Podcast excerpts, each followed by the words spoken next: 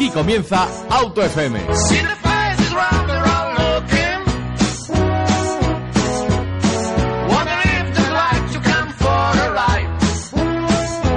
Bienvenidos a Cope Madrid Sur. Bienvenidos al 89.7 de la FM. Bienvenidos a Auto FM. Ya sabes, tu programa del motor de la cadena Cope Madrid Sur. Tu programa donde repasaremos la actualidad más incipiente de la industria automovilística. Bueno, yo soy Antonio Rodríguez Vaquerizo, te voy a acompañar durante estos 50 minutos hasta las 8. Y el otro lado está mi compañero Alejandro. Bienvenido, Alejandro. Hola, buenas tardes. Bueno, pues tenemos sus noticias eh, fresquitas, por lo menos entre comillas. La verdad es que, bueno, si quieres comenzamos con una que sé que te va a hacer eh, especial, bueno, eh, especial ilusión. Eh, ¿Quieres que hablemos de Marchenet, de, bueno, de su espectacular eh, participación en las 24 horas de Le Mans? Y bueno, pues también que mm, gracias a eso eh, ser, se podemos decir que se ha revalidado en Audi y, bueno, muy importante, vino a España, vino a Madrid para contarnos sus experiencias con los periodistas del motor y bueno, por supuesto ahí estaba Auto FM y estuvo, viste, estuvo Alejandro con él. Sí, la verdad es que, bueno, básicamente tuvimos una rueda de prensa al principio y lo que nos contó fue que, que él no esperaba para nada ser piloto en la carrera. Vamos, que estaba ahí de reserva por si acaso alguno de los pilotos, pues por lo que sea, por enfermedad o por accidente, pues se y bueno, llegó el caso en que Loic Duval tuvo el grave accidente justo donde él mismo en 2008 tuvo un accidente con Peugeot. O sea que es una zona complicada. Es que, claro, nos contó que las curvas Porsche, que son las enlazadas que hay mm, un poco pasada la recta principal, eh, son curvas de 270 kilómetros por hora. Curvas de 270 curvas, ¿eh? Ojo. Eso se nota, ¿eh? Eso se nota la rapidez. Entonces, claro, dice que un, el más mínimo fallo te lleva contra el muro, porque es que no hay escapatorias ni hay nada. Es muro. Es muro. Entonces, claro, es una zona muy peligrosa. Lo que decía es que el circuito de Le Mans y la carrera de las 24 horas es muy bonito, pero es muy peligroso. Entonces, la gente no valora la peligrosidad que tienen estas competiciones, sobre todo no por la velocidad que llevan, que también, sino por el cansancio que llevan acumulado. Claro, es que puedes cometer un fallo sin darte cuenta cuando llevas tres o cuatro horas en el coche y, tirar a la basura todo el esfuerzo que ha hecho el equipo durante todo el año o durante varios años. Es un trabajo arduo, es un trabajo muy difícil y bueno, que aparte Jeanette tuvo que contaros toda su experiencia. ¿Cómo fue la carrera para él? A ver, la cosa es que él, como no esperaba conducir, en un coche oficial para la carrera, pues... Pero sí iba a estar en la categoría... Sí, iba, iba, a correr en el MP2. ¿Con J Sport? Eh, sí, eh, con Philip Albuquerque porque es un programa de Audi. Pero bueno, tampoco estaba muy claro. Entonces estaba ahí dudoso el equipo, ¿no? Y bueno, ocurrió el accidente de, de Duval y por desgracia o por suerte eh, tuvo que subirse al coche después de repararlo y demás. Y dice que sus compañeros estaban muy contentos de que él estuviese en el equipo con ellos porque no era eh, o sea, es un piloto que ya tiene mucha experiencia, ha corrido, ha estado en, de, Fórmula 1, eh, tiene ya una edad, entonces ya sabe y, controla todo el tema de competición, de resistencia, ha ganado Le Mans y entonces, bueno, el, equipo estaba contento de que pudiese incorporarse. Y, nada, la carrera decía que él pudo probar muy poco el coche, apenas 10 vueltas, 15 vueltas, fueron 5 de día y 10 de noche y bueno, lo poco que lo pudo probar, pues le dio buenas sensaciones y el equipo decidió meterle en el equipo, o sea, en, la carrera con ellos. Lo más, también hay que decir que eh, el equipo era casi de gala porque estaba con Mr. Le Mans. Claro, y de Grassi, que era, bueno, ex piloto de Fórmula 1. Entonces, ya estamos con la Fórmula 1. Entonces, bueno, le, le, hizo mucha ilusión competir con junto a Tom Christensen, que es un, decía que era como un padre en el equipo y, les tenía todos ahí controlados y es muy estricto y se bueno es un piloto bueno si no ha ganado tantas veces no, no de casualidad vamos. Y la carrera en sí pues dice que muy bien que los stints que le dejaron correr que fueron eh, a partir de las 9 de la noche y luego al amanecer. Aparte que eh, son momentos de la carrera eh, también muy importantes. Son muy importantes pero también nos dijo que eran momentos en los que la carrera estaba bastante estabilizada y no iba a haber muchos cambios de posición, entonces dijeron, bueno, no es que tú seas el peor piloto para hacer estos stints, pero bueno, te dejamos estos que creemos que están bastante bien. Y en el propio equipo se sorprendieron, se sorprendieron de lo bien que fue. Incluso hizo mejores vueltas que en que los entrenamientos que había tenido. Y hubo, hubo un, un, momento que nos contó que mm, estuvo media hora conduciendo sin hablar por radio. Sí. Y entonces el ingeniero ya le, le habló y dijo, oye, eh, ¿va todo bien? Porque es que hace me- más de media hora que no estamos en contacto, media hora son 10 vueltas, Sí. po- más o menos. Y el ingeniero dijo, oye, ¿va todo bien? Es que hace media hora que... Sí, sí, si no digo nada es que va todo bien. Entonces, Ah. bueno, es un... algo curioso, ¿no? Sí, sí, la verdad es que sí. Bueno, la verdad es que es un piloto que fue tan fuerte que casi logra la victoria. De hecho, estuvieron a puntito. Si no hubiese sido por ese pequeño fallo de fiabilidad, que, que O lo casualidad comentó al final lo del turbo. Sí, nos comentó un poco que, bueno, que mm, aunque no fue el coche fiable al 100%, ninguno de los dos Audis, por supuesto, de hecho, ninguno de todos los coches, No, o sea, de los ninguno. LMP1 fue fiable del todo, pero fue al final el más constante, el más fiable, el más rápido en general. Entonces, bueno, al final se quedaron ahí a las puertas de la victoria, pero por, por suerte o, bueno, o para bien de la marca del, de Audi, quedaron en podio, junto al otro Audi. No, muy positivo, la verdad es que es muy, muy positivo. Y bueno, lo tuvisteis una carrera de car muy especial, ¿no? Sí, estuvo bien. Nos dividieron a todos los periodistas en varios equipos y Gené corrió en todas las carreras contra nosotros. Ujú. Y bueno, hay- pasó? Hay, que reconocer que es un piloto bastante, bastante rápido, incluso en karts, hay que reconocerlo. Sergio, escucha esto que te va a gustar, ¿eh? Y bueno, eh, tuve la suerte, entre comillas, de salir tercero gracias a una buena clasificación y colocarme primero en mi carrera. Y acabé justo por delante de Gené, es decir, quedé primero y detrás, segundo, quedó Gené. ¿Qué hacemos, Entonces- con, qué hacemos con esto, Sergio? Pues el año que viene a lo mejor a montar equipo Auto FM para... Me parece bien. y, y nada, estuvo muy bien. La verdad es que hubo bastante nivel. Más del que esperaba. Es lo que dijo el propio Margené, ¿verdad? Sí, luego puso en su Twitter que había, que había salido muy contento de allí porque los periodistas eh, eh, tenían bastante nivel, más del que, del que él esperaba y, y que salió muy contento porque hubo buenos piques. No, pues eh, tan buenos piques que hubo, tan buenos piques que, que se comenta que hubo algún empujón que otro. Sí, hubo varios toques y no llegó a bronca ni a pelea ni nada, pero sí que la gente decía, joder, este Hubo- piloto me ha echado en esta curva. Tal. Hubo miradas, ¿no? Sí, voy a mirar a ver qué número tiene de car para decírselo luego, tal.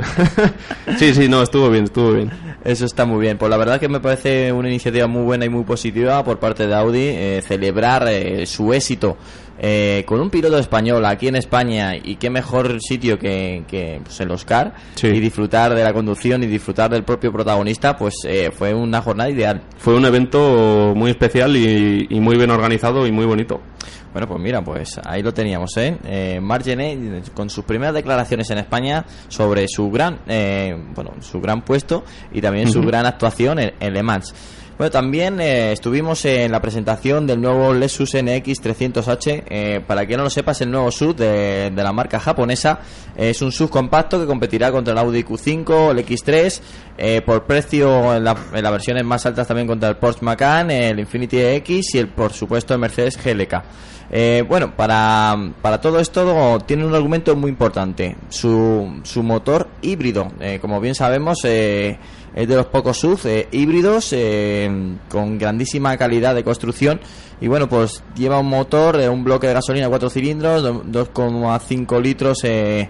Eh, eh, pues la verdad es que generan pues 197 caballos y bueno tiene tenemos en la vertiente tanto de tracción 4x2 y 4x4 es un- la filosofía de- la sigue pues como el archiconocido y el superventas que tienen que es el Lexus RX 450h y yo creo que eh, por estética que tiene una carrocería con aspecto agresivo eh, como por acabados y por supuesto por la situación donde va a competir que es en el subcompacto que ahora mismo es lo que más está subiendo en Europa puede darle gran cantidad de ventas a, a Lexus Hay que ver la cantidad de rivales y de buenos rivales que tiene. Mm. Pues son coches que llevan ya en el mercado unos años y, y han sufrido actualizaciones y demás y son rivales muy fuertes. Entonces, bueno, veremos a ver qué tal va de ventas y, y- y qué tal atrae al público, porque ya sabemos que el Lexus es muy de nosotros quitamos todos los motores diésel, ya sabemos que aquí en este país y en El muchos países, pero bueno, No, pero sobre sí. todo en España. En España hablamos como hablamos siempre, siempre de España, pues en España tenemos ese, ese inconveniente de para las marcas, por ejemplo, Lexus que ha quitado los motores diésel.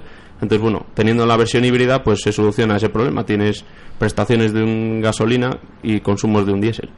Sí, bueno, pero la verdad es que solamente tener una vertiente, una gasolina tradicional y luego la vertiente híbrida, yo creo que a más de uno le van a dar, eh, eh, no, no va a dar el paso, el paso final, porque le va a dar miedo. Claro, es que lo que tienen que conseguir en Lexus es que la gente lo pueda probar y vea lo suaves que son, los silenciosos que son y lo poco que gastan para, lo, para el tamaño y las prestaciones. Todo hay que decir que es una tecnología que Lexus es puntera. Eh, bueno, el grupo Toyota es casi su sello de identidad, eh, el modelo híbrido, como todos conocemos, el Toyota Prius y demás.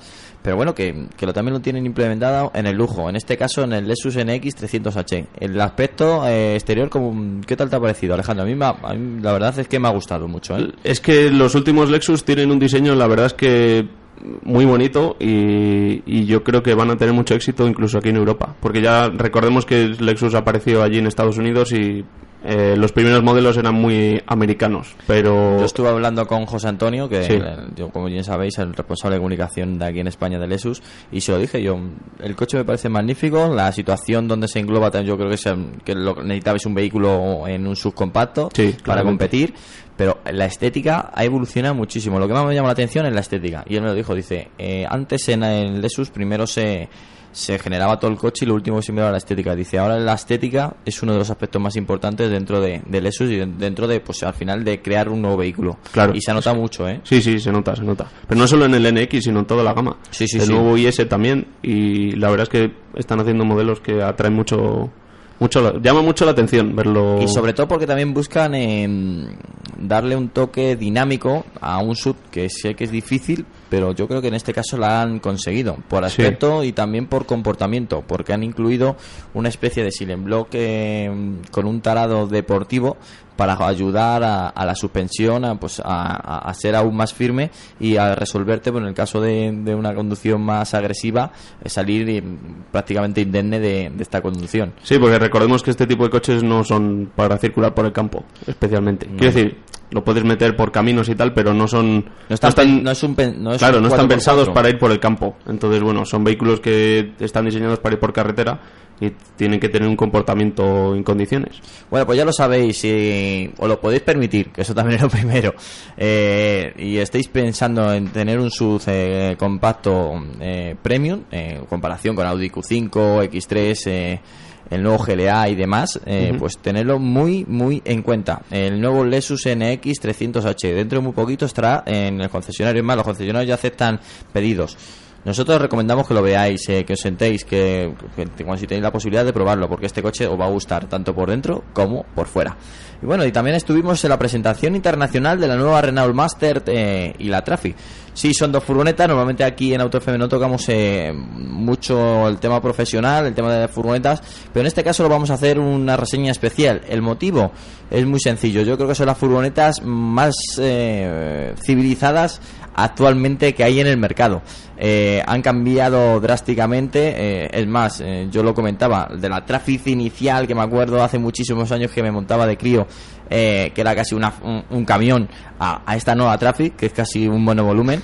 eh, han cambiado rotundamente, mucho más seguras, por supuesto se puede hacer vida ya en ella, tienen un sistema muy muy elaborado y muy pensado, yo creo que muy original, pues, que para poner la tablet, a la vez también puedes poner tu portátil, puedes poner un portafolios en tamaño DIN A4 y bueno, pues tener la oficina integrada dentro del habitáculo de Traffic. Y no solamente esto, hemos visto una nueva tecnología que incorpora Renault, eh, la primera que lo va a incorporar en la nueva Renault Master y la Traffic, luego va a ir al nuevo Twingo que es eh, con una aplicación, tanto Android como, como en, en Apple, como en, En iOS. en iOS, eh, puedes ver todos los parámetros del motor en el móvil Como un, un OBD de esos, Sí, como, como exacto, llevar el conector. el- Exacto, Ah, pero directamente por Bluetooth.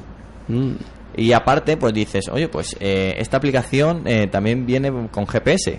Es decir, pagas el mapa de GPS, el, el mapa de España, de Europa, creo que el de Europa era 43 euros, el de España 22, 23, Ujú. y tienes la misma, el mismo GPS que ibas a tener en el modelo por 23 euros, ya eh, para toda la vida, entre comillas, que es decir, que no tienes que actualizarlo cada año. Y creo que es una, una vertiente muy positiva. Eh, puedes tener, eh, puedes subir el volumen, puedes eh, meter eh, las canciones que tienes en el móvil en los altavoces del, del vehículo. No, yo creo que es muy positivo.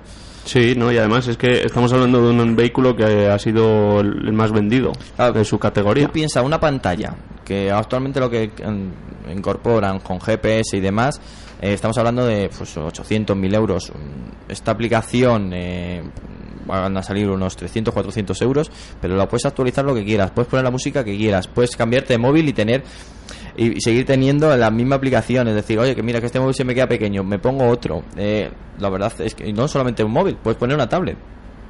Entonces, tú imagínate una tablet gigante como hay actualmente, Ujú. puesta para como GPS. Yo creo que es O sea, es usarla como la pantalla del exacto. Es más, viene con un adaptador para poner eh, tanto el móvil como el- la tablet. Lo sé, puedes retirar la, la tablet Ya estaban tardando, ya estaban tardando los fabricantes. Yo creo que es el futuro, ¿eh? Sí, claramente. Es el futuro porque Al no- final siempre llevamos encima o el teléfono o la Sí. tablet y entonces es cuestión de engancharlo en el coche y ya está, y tienes todo. Pues ahí tienen la Trafi, la Master y luego por supuesto han renovado eh, totalmente los motores, han incorporado motores de nueva tecnología, un motor eh, Twin Turbo donde el- ah, tiene un pequeño turbo para salir a bajas revoluciones y luego un turbo más grande pues para subir de vueltas. ¿Qué significa esto? Bajada de consumo y tener siempre potencia tanto en altas como bajas. Y bueno, eh, dirás, pues si tienes más caballos, ¿cómo puedes tener menos consumos? Bueno, porque no hace falta estar cambiando eh, y estar en altas revoluciones, con lo cual pues el- ha bajado muchísimo el consumo. Yo creo que también es un aporte muy importante que Renault, siendo líder en ventas en, estas dos categorías, sobre todo, pues como bien sabemos, la Traffic que, que llevan estos años eh, liderando aquí en España. Y bueno, como bien saben, eh, después de 34 años de historia, Renault sabe ya hacer muy bien eh, este tipo de furgonetas y sobre todo la Traffic y la Master que están siendo, pues, como bien sabéis, eh, líder en el mercado. También recordar que, como podemos ver, luego tienen sus vertientes en, en Opel que la hace la ha desarrollado 100% Renault pero luego también Opel lo- Vivaro, claro exacto sí. pues luego la rematriculan con Opel que de, bueno pues eh, eh, que nos sorprenda si vemos la nueva Master y la Traffic pues con el logotipo de Opel Sí, porque el diseño exterior no es, cambia. es igual, prácticamente. exactamente es igual. No, no, más cuando veamos eh, en el caso de, de la Traffic que tiene el cuenta revoluciones y, y tiene el, el velocímetro y demás eh, exactamente igual que la de un Clio, cuando lo veamos montar en un Opel también nos podrá sorprender. Claro. Bueno, la, la siguiente noticia que queremos comentar aquí en Auto FM, aquí en Cope Madrid Sur, es una noticia que sé que le va a hacer mucha ilusión a Alejandro porque vamos a hablar del nuevo Focus ST 2015 que incorpora un nuevo motor diésel, es decir, el primer Focus ST diésel, un motor diésel TDCi de 185 caballos. Eh, por supuesto, el motor gasolina sigue teniendo el 250 caballos, que baja un poco de consumo gracias a la incorporación de Star Stop. Pero bueno, la gran novedad es eh, la incorporación del motor diésel TDCi de 185 caballos y bueno, pues por supuesto, pues el cambio de diseño exterior e interior, que por fin incorporan una pulgada de a una, una, pulgada, una pantalla de 8 pulgadas, es que lo pe- pedían casi a gritos. Yo creo que Pues el sí, interior lo pedían a gritos. La pantalla era demasiado pequeña, yo Sí, creo, sí, para. Para Se había quedado, lamentablemente el coche iba francamente bien, era referencia en comportamiento, pero esa pantalla tan pequeñita la, había la habían situado en, pues, en- pues, casi en, en la anécdota del A ver, es que- coche y te llamaba la atención era eso. Cuando estás parado y estás mirando la pantalla, pues bueno, te puedes fijar un poco más, pero el problema era cuando estabas en marcha y tenías que leer algún mensaje o te- querías cambiar la emisora o algo tienes que echarle un vistazo a la pantalla, no eras capaz de... Tenías que volver a mirar dos veces porque no habías conseguido leerlo bien, entonces bueno, el que sea más grande pues se, se agradece. Yo creo que la evolución eh, de diseño exterior es, ha sido bastante positiva. Eh, Es muy acertada. creo que ya sé que esto es muy subjetivo pero creo que es más bonito que la anterior generación Eh, tiene todo el poder dinámico de también de la anterior generación y bueno mejoras y como bien hemos mencionado de consumo y por supuesto no olvidan ese motor ese gran motor 2000 2.0 EcoBoost de 250 caballos que bueno es una delicia Pues sí, porque es un motor que funciona muy bien desde abajo, tiene muy buenos medios y arriba también. Para ser un motor turbo es funciona Eso sorprende porque es sí. casi, bueno, funcionamiento atmosférico como tienen algunas veces hemos Sí, como es mal que- dicho aquí en Auto FM, pero bueno, Sí, para que es- se hagan una idea nuestros oyentes. Es muy progresivo, entonces eh, igual te da una sensación de que no corre mucho, Mm. igual, ¿eh? pero Sí. hasta que ves el velocímetro y cómo sube la velocidad y cómo puedes salir en sexta desde 80 por hora y el coche sale bien y, y ahí es cuando te das cuenta de lo bien que está hecho ese motor. Bueno, y la alternativa diésel, el TDCi de 185 La alternativa diésel, yo no voy a decir nada, pero lo que sí voy a decir es que si la han sacado es porque saben que se va a vender. Hombre, estoy seguro que se va a vender una Hombre, teniendo ST, un, un comportamiento Golf GTD, Sí, bueno, pero eh, yo creo tenía que, que tener un rival. pero creo que esto va a ser distinto. Es decir, yo creo que le va a dar un plus más. El GTD está muy bien planteado por, por el tema de electrónica que puedes tener tres coches en uno, ¿vale? Pero ya este de por sí su, su determinación es 100% deportividad dentro de lo que cabe que puedas tener un motor diésel eh, de 185 caballos. Pero bien, eh, consumos muy bajos, No, de cuat- no llega a 4 litros y medio. Bueno, Está bastante bien. Entre homologado, que luego lo que lo te llega a Sí, 5 bueno, litros. como siempre Bueno, hablamos de homologado, pues... Pero luego la realidad te llega a 5 litros, pero 5 litros en un Focus, 185 caballos, lo firmo ahora mismo, ¿eh? Y sobre todo el par motor, son 400 Nm eso que eso que se ser, agradece. bueno, tiene que ser de la conducción. tiene que- para que nos entiendan nuestros oyentes, eh, hay gente que a lo mejor por el par motor se nos pierde, es la fuerza en que puede dar las ruedas en el asfalto, es decir, pues que tienen bastante fuerza para salir. Sí, la fuerza del motor. Es, no solamente los caballos eh, dan la, la potencia del motor, esa fuerza que tiene, el torque, como dicen los americanos, eh, pues tiene mucha potencia eh, y bueno, y también eh, algo que reseñar es el, la fuerza o el rango de revoluciones donde trabaja este motor, que está pensado para, eh, para unas aceleraciones fuertes, a lo mejor no una velocidad punta alta, pero sí aceleraciones fuertes. Si es que la velocidad punta, a no ser que vayas a un circuito o a un autobahn, Sí. no dice. O sea, a mí que un coche corra a 230 o 250 es un dato que mm, queda ahí, ¿no? No es, no es un dato importante. Yo- para mí sería más importante, por ejemplo, el par motor o el consumo o la aceleración de 0 a 100. Sí, yo creo que en eso han, han O acertado. Un dato que no dicen nunca y es la frenada. Que estaría bien. Hombre, pero el Focus sabemos que frena bien, ¿eh? Por Sí, sí. No digo que no, pero quiere decir que un dato que nunca se dice, siempre se dice mm, hacia adelante, digamos, pero no en frenada, que es un dato muy importante. Sí, también. yo creo que eso, y más en motores diésel que sabemos que Sí, son ligeramente más pesados y Sí. demás. Bueno, pero bueno, bueno. lo dejo ahí. Bueno, pues a, a falta de probarlo, a priori tiene muy buena pinta, pero por supuesto, eh, no es un ST como los que tenemos en mente. Se podría, yo, yo soy de los que afirmo que podría llamarse STD. De hecho, es lo que se barajó al principio, ¿no? Sí, que se llama pero no STD. sé, no sé. Pero como tienen los motores TDCI, pues bueno, ST TDCI. Bueno, Suena un no, poco no, largo. Sí, bueno, eh, eh, un apellido. Sí. bueno, pues eh, tomamos eh, un poquito de aire y seguimos aquí en Copa Madrid Sur en Auto FM.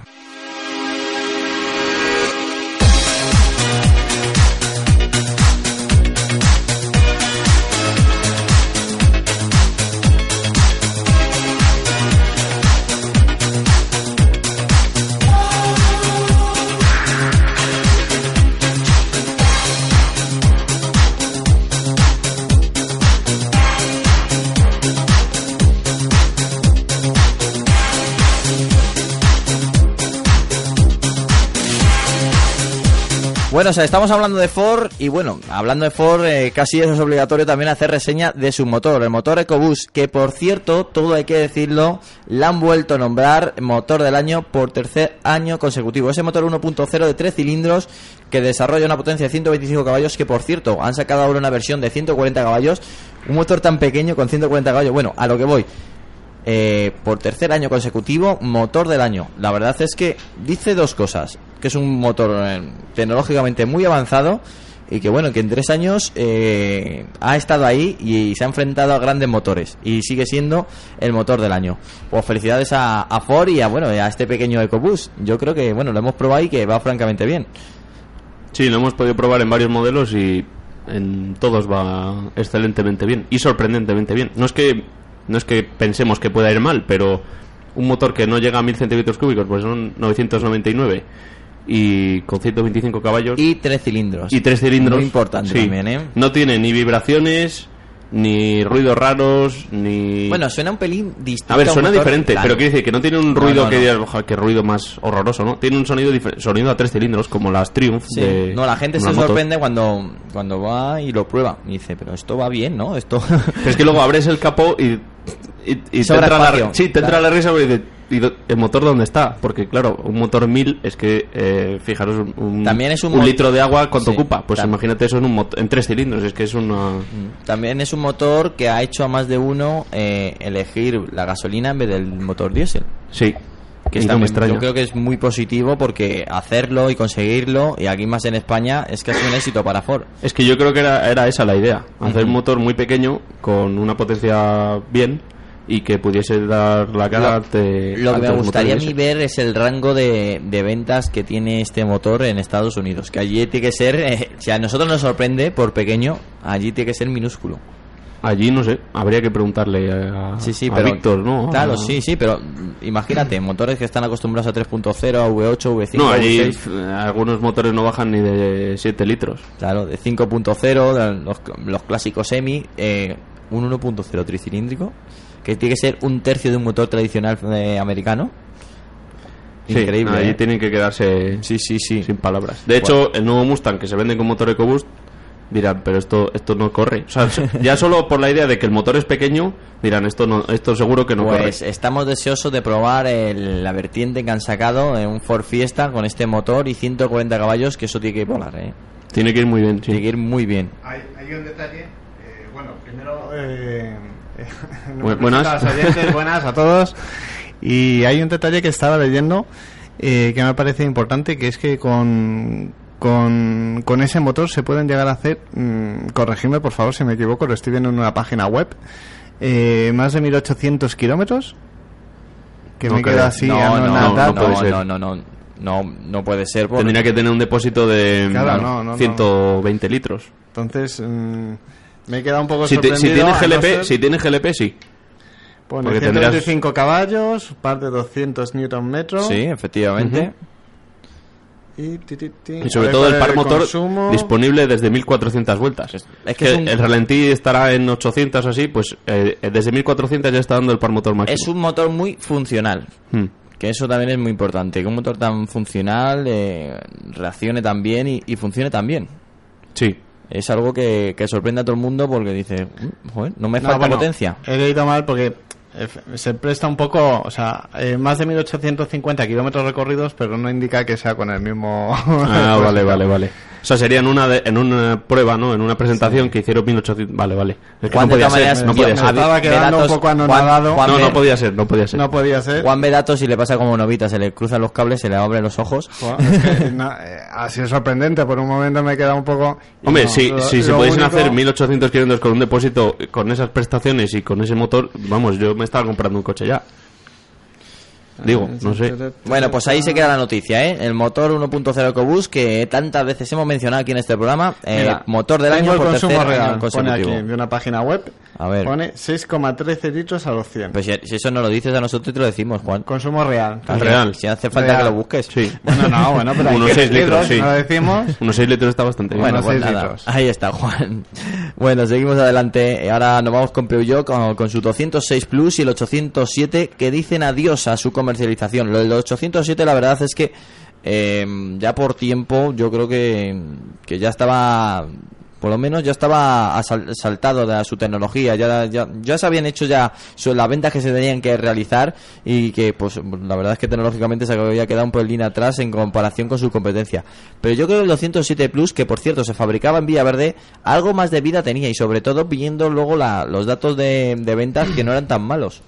A ver, mm, no está mal vender dos modelos iguales. Quiero decir, eh, por ejemplo, en el caso del 206 con el 207, que se, se siguió vendiendo el 207 y también el 206 con la versión Plus. Igual que ahora ha pasado. pero es que ese experimento además, yo me acuerdo perfectamente porque era cuando estaba haciendo mis trabajos de marketing ahí, haciendo un plan de marketing en Peugeot que me dejaron ayudarles, que bueno, me, me ayudaron un poquito a hacerlo en el plan Bueno, final de carrera. ahora. Sí, no, pero es que me, me llamó Es la el, es atención. el chico de la Sí, me llamó la atención porque en ese momento estaba el 106, no era el 206, y también tenían el 205 y las ventas, El mito. las ventas estaban al 50% entre los dos. No es que uno tuviera un 70% y otro un 30%. No, a ver si lo hacen sino, por algo. Decir sino que- que, que realmente las ventas de un coche más antiguo y uno relativamente moderno para ellos y estaban en el porcentaje que ellos tenían de ventas entre los dos estaban a, a la par. Entonces, el Sí, experimento también de estás Peugeot hablando del 205, que es un coche ya, pero que, no, de- no, deja de, no dejaba de tener unos años ya por entonces. Sí, sí, eso sí, eso no te Y, y me, me sorprendió entonces pero siguieron con el experimento en las siguientes generaciones, o sea, 207 Plus y demás. Pero es que no es No la deja única de marca. ser una especie de... No ha sido la única marca, lo hacen casi todas. Sacan un nuevo modelo y siempre se vende el pero, anterior. pero durante no- un par de no, sí, no con otra durante unos meses Sí, sí. durante unos meses y hasta que agotan un poco las existencias y desarrollan todas las versiones de la nueva de la nueva versión pero que coexistan durante años y, y tenga y no sea un, unas ventas residuales por así decirlo es algo que solo yo creo que lo debe hacer Peugeot y poco más. No, no se me ocurren muchas Sí, más y- marcas. ¿Y la explicación que dieron al fenómeno la conoces? Pues eh, realmente, vamos a ver, en su momento estaba justificado porque el 106 era un poco más pequeño que el 205 y la gente, eh, eh, el 205 le iba bien, mm, tenía un poco más de habitabilidad y más o menos el que el 106 se le quedaba pequeño, se decantaba por el 205, ¿no? Y además tenía una línea que pues a la gente le Sí, bueno, seguía es- gustando. que realmente eran dos categorías Sí, distintas. o sea, era lo que ahora denominamos el segmento A y el segmento B, ¿no? Eh, que después se ha ido eh, segmentarizando un poquito más. Es decir, ahora el 108, ¿o no? Eh, Estamos en el 108. El 107, 108, sí. Ahora el pequeño de Peugeot es eh, que fue heredando lo que antes era el 106, que era el modelo del segmento B. Pues eso terminó siendo un segmento propio que es el segmento A. Eh, las marcas eh, básicamente han ido segmentarizando o mini segmentarizando cada segmento, por así decirlo, y al final de cada uno, del A, del B, del C, hemo- han hecho varios. Entonces, un poco yo creo que la, la que llevó un poco la iniciativa en este sentido fue Peugeot. O sea, que hay que aplaudirles el, el hecho porque no todas lo, lo hicieron en su momento y fue la primera que, Sí, que la- lo hizo con éxito. La cosa es que la fábrica que estaba haciendo el 207 Plus, y ahora que por lo visto se va a quedar con el 207 CC. Hasta que lo. Bueno, la quiten 207 del Plus era Villaverde, ¿eh? Sí, sí, por eso, por eso. Que, que como ya no se va a fabricar, que el- se van a quedar con el 207 CC y con el C4 Cactus. Sí, claro, Eso exacto. es, Aquí se fabrica en cactus. Villaverde. A mí lo que me sorprende es que las diferencias de precio muchas veces no justifican mucho, es decir, no son muy elevadas y, y se sigue vendiendo el, el coche anterior. O sea, que no es que digas, es que es porque Hombre, de todas es maneras, muchísimo el- más sí, barato. pero el equipamiento viene mucho más, más equipado. Que tienes un coche que ya está ha demostrado su afiabilidad, que tienes, sabes que todo funciona, que todo ha pasado Sí, mil Sí, todo lo que, no esté- so- todo lo que no funcione Claro. ya lo han y no modificado sobre para que todo funcione. eso, ha- mejorado todo, ha mejorado el interior, han, han puesto ópticas más modernas y tienes un equipamiento muy elevado en comparación con un coche más moderno, cierto es, eh, con posiblemente con motores, las motorizaciones también más modernas, pero que bueno, que a lo mejor lleva un año o dos en el mercado y ya hay gente pues que ya sabes que es muy reticente en este sentido. Sí, hay gente que prefiere un motor que ya está más que probado Sí, sí, sí, que sí. una cosa nueva que presentan y dicen, oye, esto a ver, a ver si va a tener problemas de fiabilidad, ¿no? Entonces la gente prefiere comprar lo que es Lástima. nuevo pero viejo, ¿sabes? Lástima que no ocurriera con el Exeo, una lástima. Por ejemplo. Pero bueno, el Exeo es algo así también, porque usaron la plataforma de la Sí, 4 y demás. básicamente Lo es que pasa cambiar que- los pilotos y Claro, ya está. Eso es. No, Pero yo creo que a Deseo lo que le ha hecho falta es un pelín más de marketing eh, y bueno, a lo mejor un precio más competitivo. De precio no estaba mal, ¿eh? No, Porque de pero- precio, mm, a ver, estoy hablando de memoria, pero un Exeo relativamente bien equipado te salía por 20 y poco. Y el acceso a la gama estaba por 19, que estaba con más o menos muy similar a sus rivales. Y después, incluso, yo, que yo creo que cuando dejó de ven- que no se vendía tan bien, incluso sacaron precios más competitivos. Yo no creo que fuera solo de precio. Yo creo Yo que creo que fue- era un tema de personalidad, Sí, sobre todo. Sí, yo creo que la gente, eh, los de los de Audi se sintieron un poco defraudados que sacaran el mismo coche con la marca Seat, porque era el mismo, o sea, no cambiaba prácticamente nada. De hecho, así un poco de pasada no sabía si habías visto una 4 o un.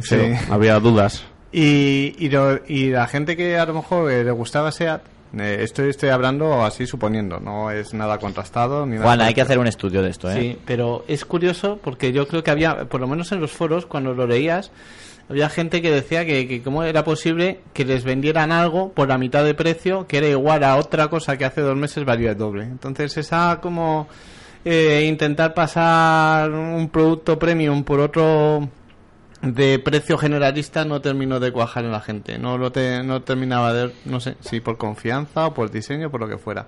Pero no lo bueno, cuajó. nunca, nunca lo sabremos, yo creo.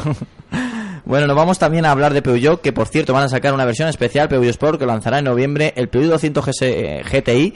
Eh, pero una versión de para celebrar su 30 aniversario. No lleva do- el 208 30 años en el mercado, pero sí eh, su Suena, emblema- suena raro, 208 Claro. 30 aniversario, ¿no? Claro, Como si fuese- claro, pero bueno, el, pero sí que lleva las siglas GTI eh, eh, 30 años junto a Peugeot y su mítico 205, que por cierto, hombre, siguen hablando bondad de ese coche y la verdad que marcó un antes y un después, pues para celebrar todos, eh, tanto por por circunstancias deportivas como por, eh, por llevar el GTI detrás de, de las siglas, pues van a celebrar el 30 aniversario con un vehículo muy especial. Todavía no tenemos datos de, de cuánta potencia va a llevar este vehículo ni cuáles son sus mejoras, pero ya nos ha adelantado yo algunas fotos que, hombre, eh, estéticamente está... Bueno, te entra muy bien por los ojos, se puede decir. Hombre, a mí me gusta, ¿eh? Estéticamente, eh, no hace falta verlo en persona, pero vamos, el- la pintura bicolor, ya solo la pintura bicolor ya en la calle tiene que llamar la atención. Porque va hasta, el- hasta casi la aleta trasera pintado de negro y toda la parte trasera pintada en rojo. Entonces, bueno, tiene ese contraste que es curioso, ¿no? Sí, sí, la verdad es que sí. Bueno, pues eh, ya os adelantaremos más información sobre esto, pero atentos, ¿eh? El Peugeot 208 GTI, el 30 aniversario, eh, firmado por Peugeot, porque esto significa que, que no tiene nada que ver, ¿eh? Que esto, esto es otro mundo. De todas formas, ha mejorado prestaciones. Sí, sí, O sea, no, es que- simplemente la pintura y que No, tenga no, una no, no, chapita. que no. Es que tiene, tiene bastantes mejoras. Nos tenemos que, que tenemos que estar muy atentos. Bueno, y ahora seguimos adelante con una noticia muy positiva. Eh, la producción en España aumenta un 11,07% en lo que va de año. Es decir, que se fabrica más, mejor en España y que bueno, pues eh, más trabajo y pues mejores datos y también más confianza en pues en las fábricas de, que tienen las marcas automovilísticas en España y también en sus trabajadores. Por lo dicho, yo creo que es una noticia fenomenal, ¿eh? Yo creo que este dato siempre hay que ponerlo en contraste con las ventas. Es decir, eh, que se produzca más no significa que se venda más en España. Puede ser que se exporte más. Claro, eso sí. Claro. Sí, sí. eh, España, que ha sido un país exportador, no sé si puede ser que el 80% de su producción, una cosa así, ya esté exportando, eh, pues habría que ver eh, hasta qué punto esto es porque está incrementándose la exportación y por lo tanto nos están comprando más de fuera o porque aquí está empezando a crecer el ritmo de ventas y, y, bueno, en cualquiera de los dos casos es positivo, pero estaría más Sí. interesante que fuera por las ventas de que se están produciendo aquí. Hombre, ya sabemos que con el plan PIB 7, ¿no? Ha sido el último. Ah, perdí los números. Sí, yo- bueno, lleva un montón de plan pibes que con el último que han sacado, que, que si lo han sacado es para mantener, porque ha Sí, tenido éxito los anteriores y que está funcionando, pues se ve que las ventas van más o menos, más o menos. Yo creo Mm. que si hay dos cosas normalmente que se utilizan para saber la bonanza de un país o si se recupera un país de una crisis, que son las ventas de coches y las ventas de pisos, son los dos bienes más caros y cuando aumentan normalmente es porque la gente tiene más dinero y demás. Y si empieza a subir las ventas de coches, yo creo que po- podemos tomarlo como un síntoma de que de que la cosa va mejorando. Bueno, que- yo, yo creo que aquí lo que sí debe haber es otro fenómeno, que es el de la obsolescencia de los vehículos que tenemos hasta ahora. Creo que a lo mejor ha llegado también un punto en el que la demanda no se puede desplazar más.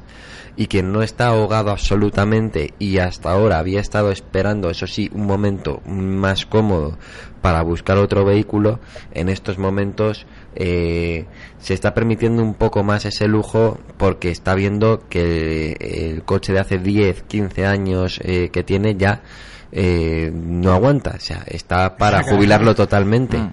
Entonces, este es un fenómeno que hubo quien lo esperaba para un par de años antes, pero da la impresión de que el momento ha llegado ahora. queda que recorrido todavía, una- pero es Yo creo que ese está siendo un factor también, ¿no?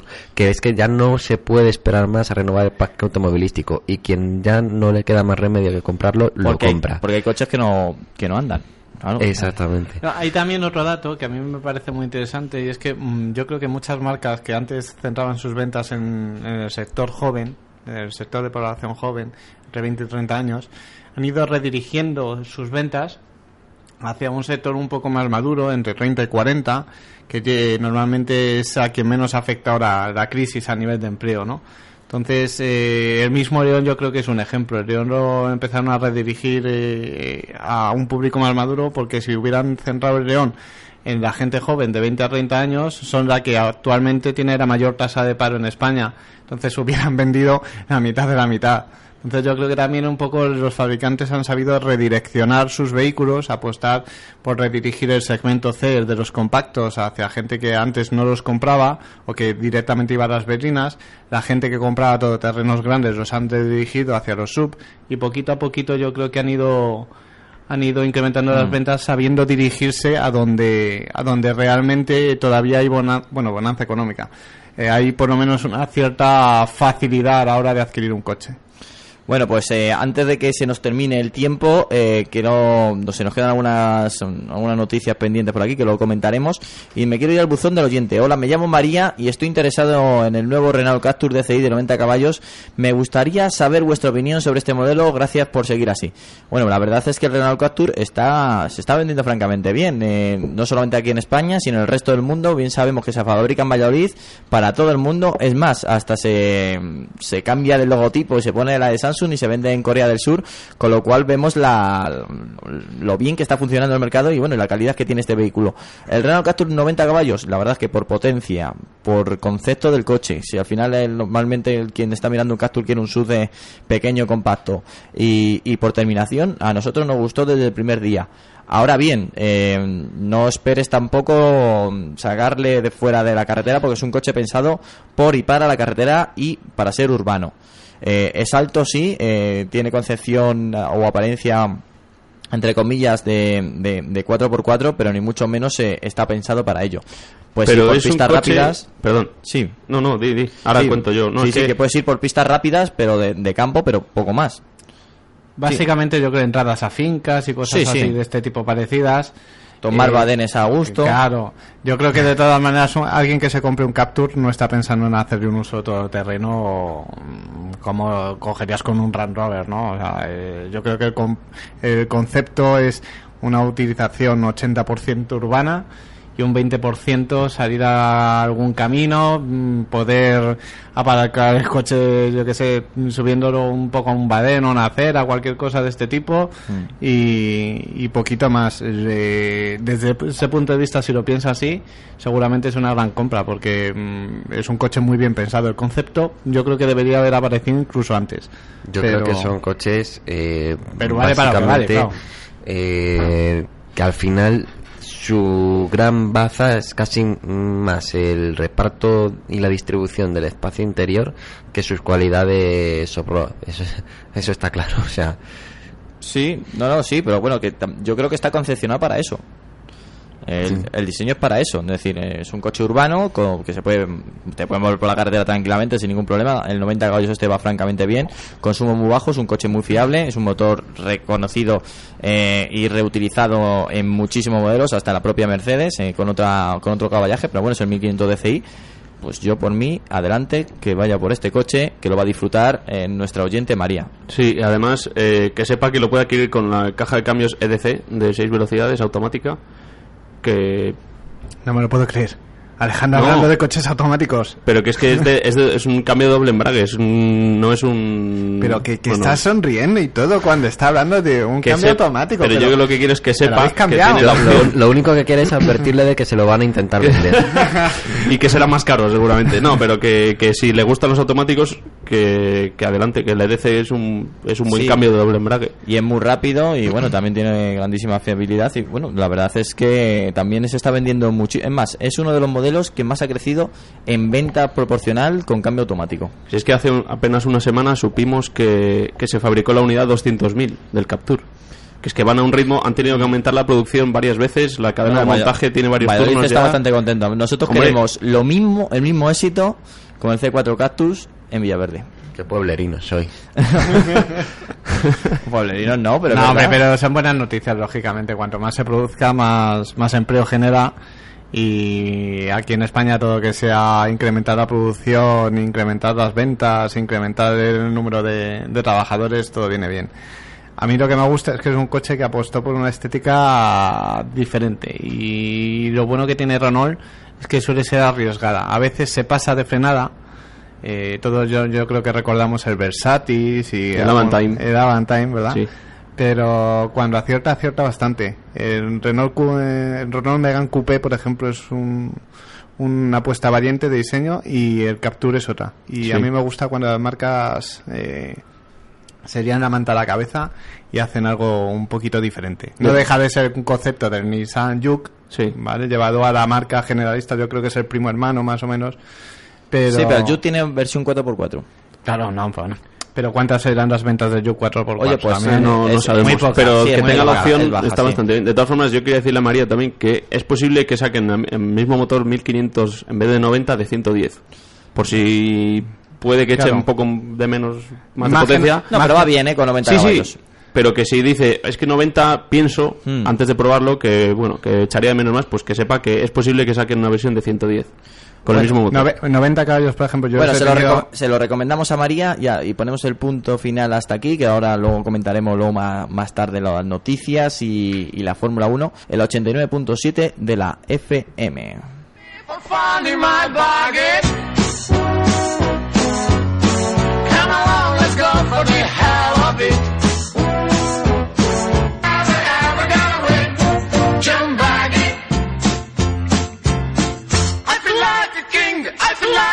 Bueno, seguimos aquí, seguimos en Auto FM y bueno, tenemos pendiente algunas noticias como te hemos dicho anteriormente. Una de esas noticias que creo que es em, obligatoria comentarla es sobre el Opel Astra GTC que recibe el nuevo motor 1600 CDTI con 136 caballos. Eh, nos adelantan o por lo menos nos prometen un consumo medio de 4,1 litros a los 100 y bueno, y unas prestaciones de 0 a 100 kilómetros hora de 10,2 segundos. Yo creo que está muy bien. La verdad es que este motor eh, yo creo que era casi innecesario. ¿O no crees así, Alejandro? Sí, yo creo que la entrada de la gama que tenía que tenía 110 caballos no era no era suficiente. Entonces, bueno, han decidido añadir esta versión de 136 que bueno, parece ser que era necesaria para la gama y lo que han conseguido es un consumo medio que no sube mucho, pero que que las emisiones se quedan se quedan en, en 109 gramos nada más. Entonces, bueno, eh, es una, una versión que tenían que, que presentar, creo yo. ¿Y, y de peso cómo andamos? Que siempre decir lo Claro, es que ahí está el tema. De peso, esta versión no sé cuánto pesa, pero sabemos que el Astra es un coche que pesa más que los competidores. Y la pregunta que se puede hacer la gente, y bueno, ¿y por qué hablan del peso? Pues porque el peso normalmente, eh, bueno, en un coche influye en el consumo varios factores. Uno es el peso, otro la resistencia aerodinámica y otro el motor. Entonces, no sé cuál es el consumo. ¿Cuál es el consumo que ofrece? 4,1 homologado. 4,1. ¿Y potencia? 136. 136. Bueno, yo creo que Diesel, ¿eh? Estamos hablando de Sí, sí, sí, sí, sí. Y los precios son eh, Ahí. 24.700 para la versión Selective y la versión deportiva, la Sportive, 26.500. Bueno, ahí Pero ya- bueno, tiene su... 136 caballos, 24.000 euros. Uf. Pero tiene aire acondicionado, ordenador de viaje, control de velocidad, llantas de 17, suspensión deportiva, radio con Bluetooth, volante de piel, eh, paquete eléctrico y luego la versión Sportive tiene climatizador automático, asientos deportivos, eh, luces traseras Sí, que LED, vienen bastante- antiniebla, así que vienen equipados. Este como siempre, eh, para hablar de precios, hombre, a mí de inicio me ha parecido eh, no elevado, pero tampoco bajo, o sea, una cosa entre No, es que elevado. siempre metemos en los premium a Audi, Mercedes y BMW, pero Opel es alemana igual que ellos y deberían estar ahí también. Lo que pasa que con los años han ido quedando un poco atrás, Hmm. creo yo. Yo, Y- yo creo de todas maneras que eh, mi consejo, eso sí, siempre que hablamos de precios, es que equiparen versiones los oyentes. Es decir, que eh, puedo haber dicho precio elevado a lo mejor, pero efectivamente, como dice Alejandro, es que lleva una serie de opciones que cuando las incluyes en otros rivales sube el precio automáticamente y se pone por encima. Claro. Así que mm, también lo de mm, barato, caro, siempre lo vamos a poner eh, entre comillas. Eh, Sergio, ¿tú qué opinas? ¿Te convence, no te convence? Yo, hombre, lo que no acabo de ubicar es un poco eh, a Opel qué posicionamiento tiene dentro del espectro de marcas alemanas, ¿no? Yo creo que es un poco lo que decíamos antes con el Exeo. Hmm. El tema Posicionado, ese No, pero ahora, ahora le están dando más posicionamiento casi de tipo Volkswagen, Sí, pero ¿no? lo, lo que ha dicho Sergio Sí, pero me parece muy interesante porque efectivamente tú asocias eh, determinadas marcas con un concepto en la mente, ¿no? Que tienes de, de la marca. Y si preguntamos por Opel, ahí a un poco de brainstorming, ¿con qué asociaréis Opel rápidamente? En pocas palabras, no me hagáis un algo así ¿Como rápido. concepto de marca? Sí. Pues yo ¿Qué se siempre, la cabeza? yo siempre la he asociado con versiones deportivas como GSI. Vale. ¿Y Sergio? A mí es que lo básico que me sale cuando pienso en Opel todavía es General Motors. Vale, pero No, concepto Pero de es que tú- marca. es, que tú, es que de todas maneras eso tampoco es normal, ¿eh? A mí me parecen coches. Es que igual es un poco pasarse, pero coches grises y un poco sosos. Grises ¿Sabes? y Coches muy. Vale. muy- que A mí no me- llaman- verdad no- que- por, lo, me- por lo menos los, los de hace unos años que no llamaban la atención y que no eran. Nadie decía. Y es no a pesar de que el comprarme- Opel Astra um, GTC era el que más arriesgado. No, Sí, y pero te- yo y te sí. subes a cualquier versión OPC y dices, oye, Sí, es de las que más aditamentos normalmente O sea, llevan, las que más Sí, pero yo creo que se refiere a- al primer Astra, esa generación. Sí, de, de- de- cerca de, de los de principios de los 2000, que es que era muy, muy sin más, yo creo. Ahora ya no, ahora ya ves un Astra GTC y dices, oye, este coche es muy chulo, ves No, el insignia, más, ves... es tan chulo Hasta que el las, Zafira, que es las marcas que las marcas han la han cogido como referencia Sí. porque el Megan tres puertas bueno el Megan Coupé Es viene de la prácticamente- GTC. Sí, sí, Sí, básicamente por ahí Claro, vienen, claro, vienen los y el. León y el León tres puertas se le exigió que fuera no no se le exigió que fuera como el Astra Pero, GTC ¿ves? No, Eh, se yo, le exigió yo- no yo- llegó ¿eh? yo ahí, por ejemplo, apuesto a que a, a pesar de que beben del GTC, la gente eh, eh, tiene mucha más notoriedad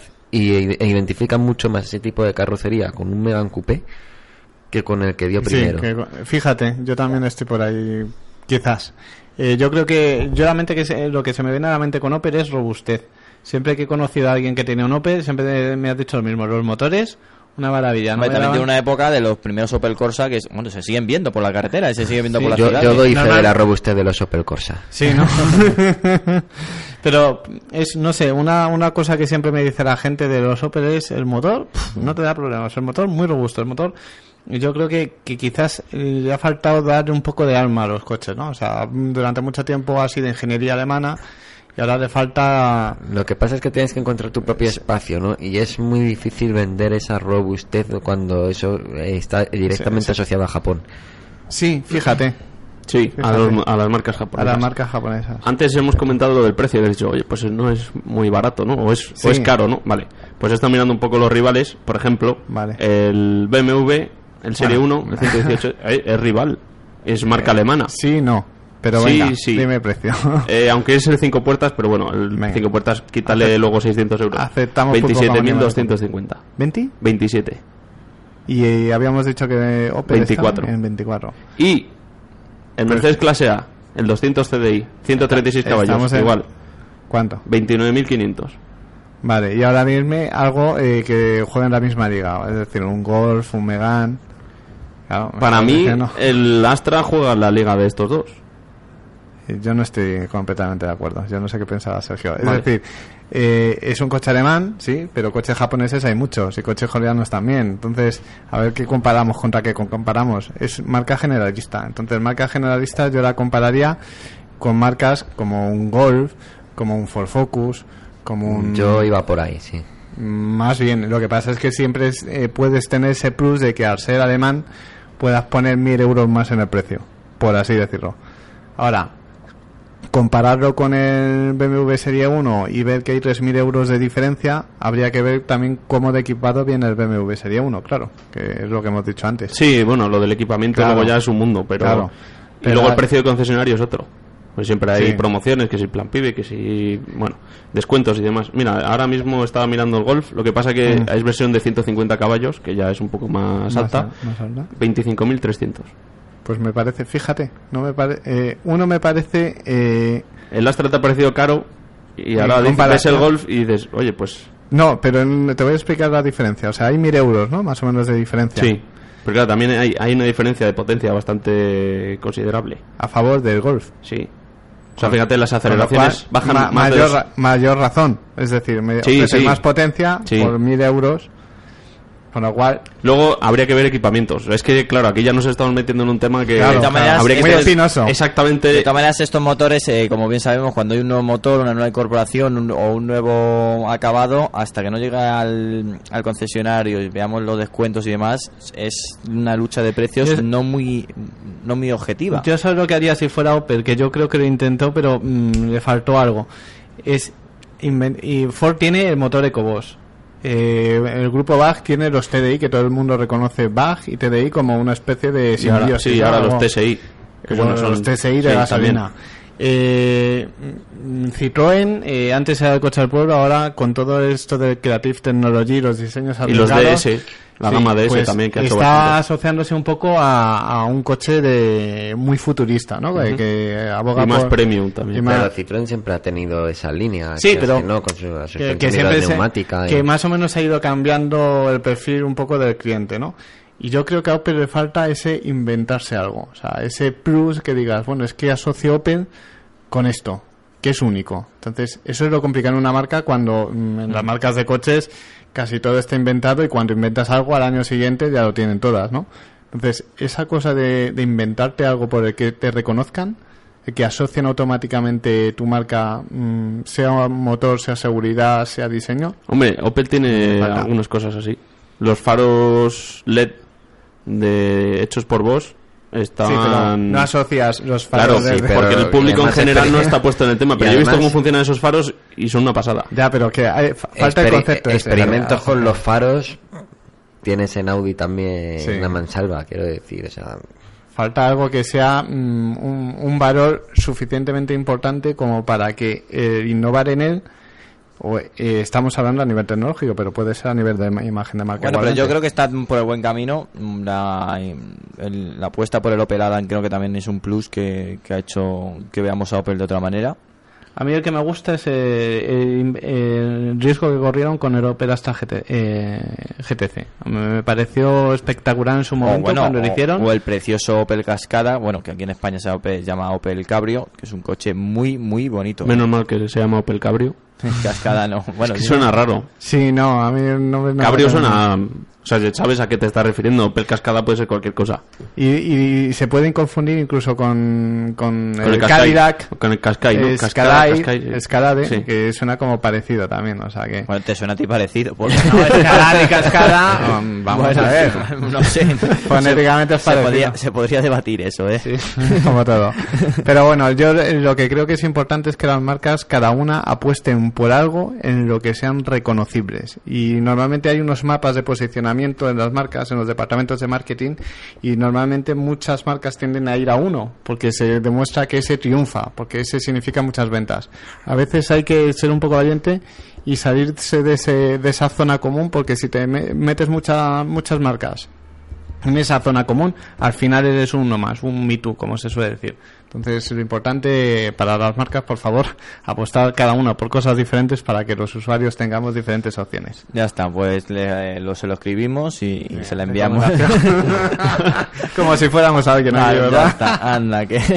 bueno, seguimos adelante, que es la última noticia que creo que también es bastante importante y que, bueno, que a más de uno le va a gustar. El Seat León, en la nueva vertiente del nuevo Seat León, el ST, sí, vale, de acuerdo, hasta aquí ya lo conocemos todo, pero una, bueno, una nueva catalogación, el Experience.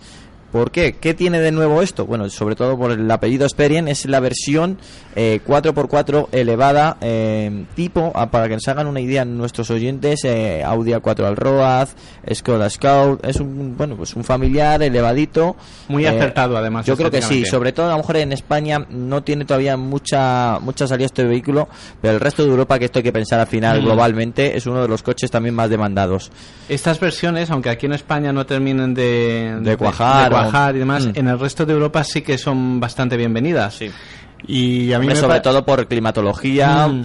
por O sea, también por Las por versiones familiares que sí. aquí las vemos como un poco, bueno, mm, casi preferimos un sub a un familiar, ¿no? En el resto de Europa tienen bastante aceptación. Como Francia e Italia creo que además eh, las valoran bastante y tienen buenas Y ventas. Alemania, Alemania muchísimo, ¿eh? Y, y el invento de SEAT sobre un león, al principio, porque esto se anunció hace tiempo, esto no viene ahora de sorpresa. Eh, cuando sacaron el nuevo león dijeron que iban a incrementar las versiones, iba a Sí. sacar, sacar la de tres puertas, una versión familiar, una versión 4x4. Al principio cuando dijeron la versión 4x4 y familiar, mm, no terminaba yo de verlo muy claro, ¿no? Como, mm, a ver cómo sale el experimento. Viendo las fotos, ha salido bastante bastante agraciado. Incluso es hasta más bonito casi que la versión convencional. O sea, que la versión de cinco puertas o la, versión coupé. O que yo no sé al final las ventas que tendrá el coche, pero como experimento me parece más acertado incluso que el Opel, digo, perdón, que el Seat Altea Free Track que sacaron en su momento. Es otro concepto también, ¿eh? que ade- además me dio mucha pena lo del Free Track porque no sé si os acordáis el prototipo que sacaron en el salón del automóvil que venía con su rueda en la parte del portón Sí. y más sobrelevado parecía todo Más- como más todoterreno, más todoterreno. campero, sí.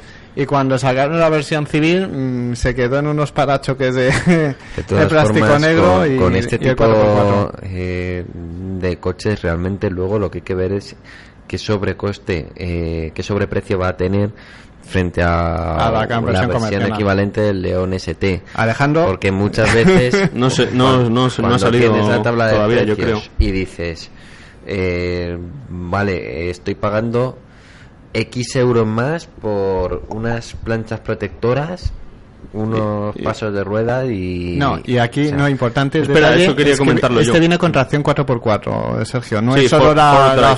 Vale, eso sí, eso es otra Que eso es interesante. Porque hay muchas marcas que, como dices tú, también le sería- ponen los También protectores sería y ya está. interesante tenerlo en distintas versiones de la gama.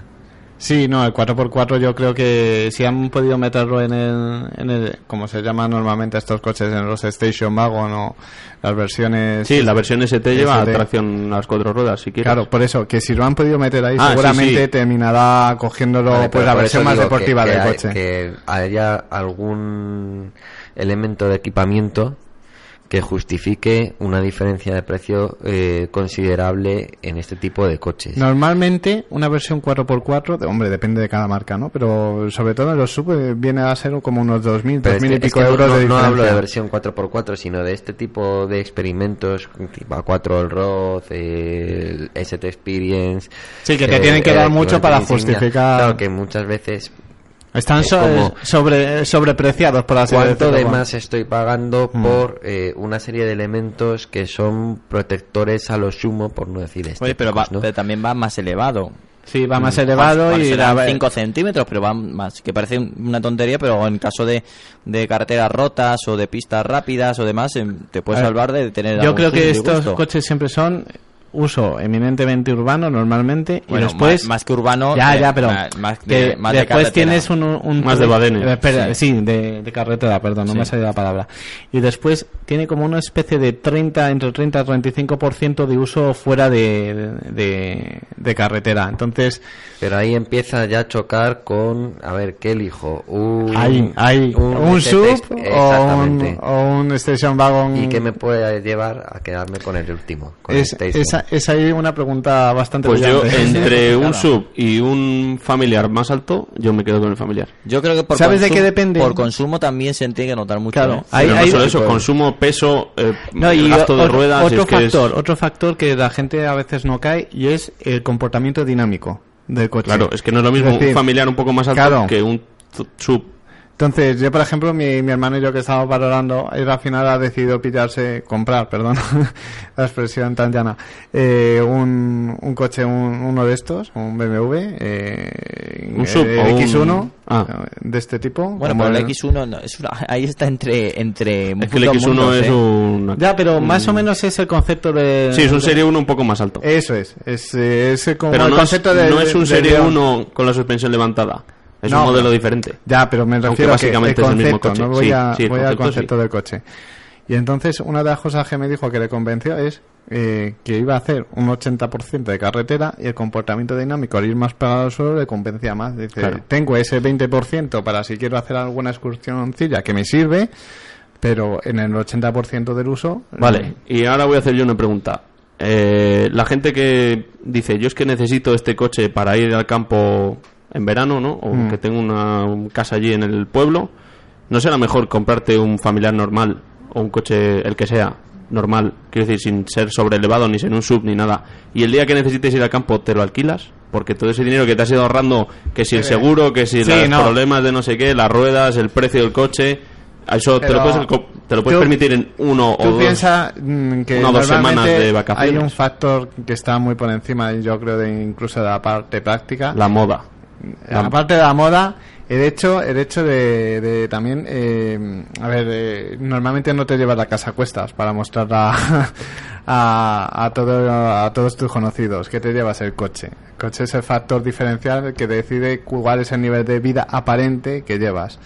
Entonces, mucha gente pues no se puede no se puede comprar a lo mejor un, un coche de premium. Entonces, lo siguiente que te viene en concepto es el coche sub. Eh, yo, por ejemplo, que también valoraba un sub, eh, en mi caso es por el tema de maletero. Yo necesito, quería un coche con maletero y me encontraba con dentro de mí la marca que a mí más me gusta. Si me voy a que tiene el maletero más grande, me voy a un coche de 5 metros. Y no quiero tener un coche tan grande. Entonces al final un poco ha sido pues... mm, Sí, hasta se la da, Juan. Pero no sé, ¿realmente Pero- necesitas tanto maletero? Es que no sé. Sí, cuando piensas en familia, sí. Porque es que Pero entonces, se te va. cómprate se te va un familiar. Bueno, pues después Creo. de saber cuánto maletero necesita Juan, yo creo que ha llegado el momento de hablar de la Fórmula 1, con lo Que cual... os esos hago- tienen menos maletero, Esos ¿ves? tienen menos maletero. Pero a mí todavía no me ha quedado claro cuánto maletero necesito. Ahora te lo a ¿Cuántos comentar. litros, no? Necesitamos saber Ahora- los litros exactamente. Ahora te lo va a comentar. Bueno, os pongo vuestra sintonía y comenzamos con la Fórmula 1. Danos tu opinión. autofm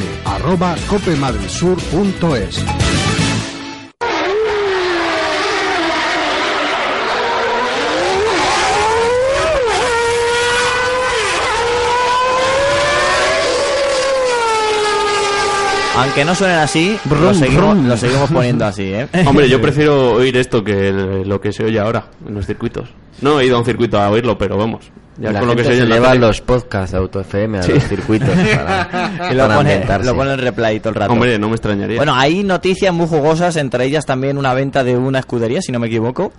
Bueno, hay, hay un poquito de todo. Eh, una de las cosas que, que llama la atención es, eh, hablando de marcas, eh, Renault en concreto, eh, está intentando vender eh, Viry Chatillon, que es donde se fabrican los motores Renault, eh, por varios, dos aspectos fundamentales. Una, que la gente paga, bueno, la gente, los equipos pagan mal y tarde.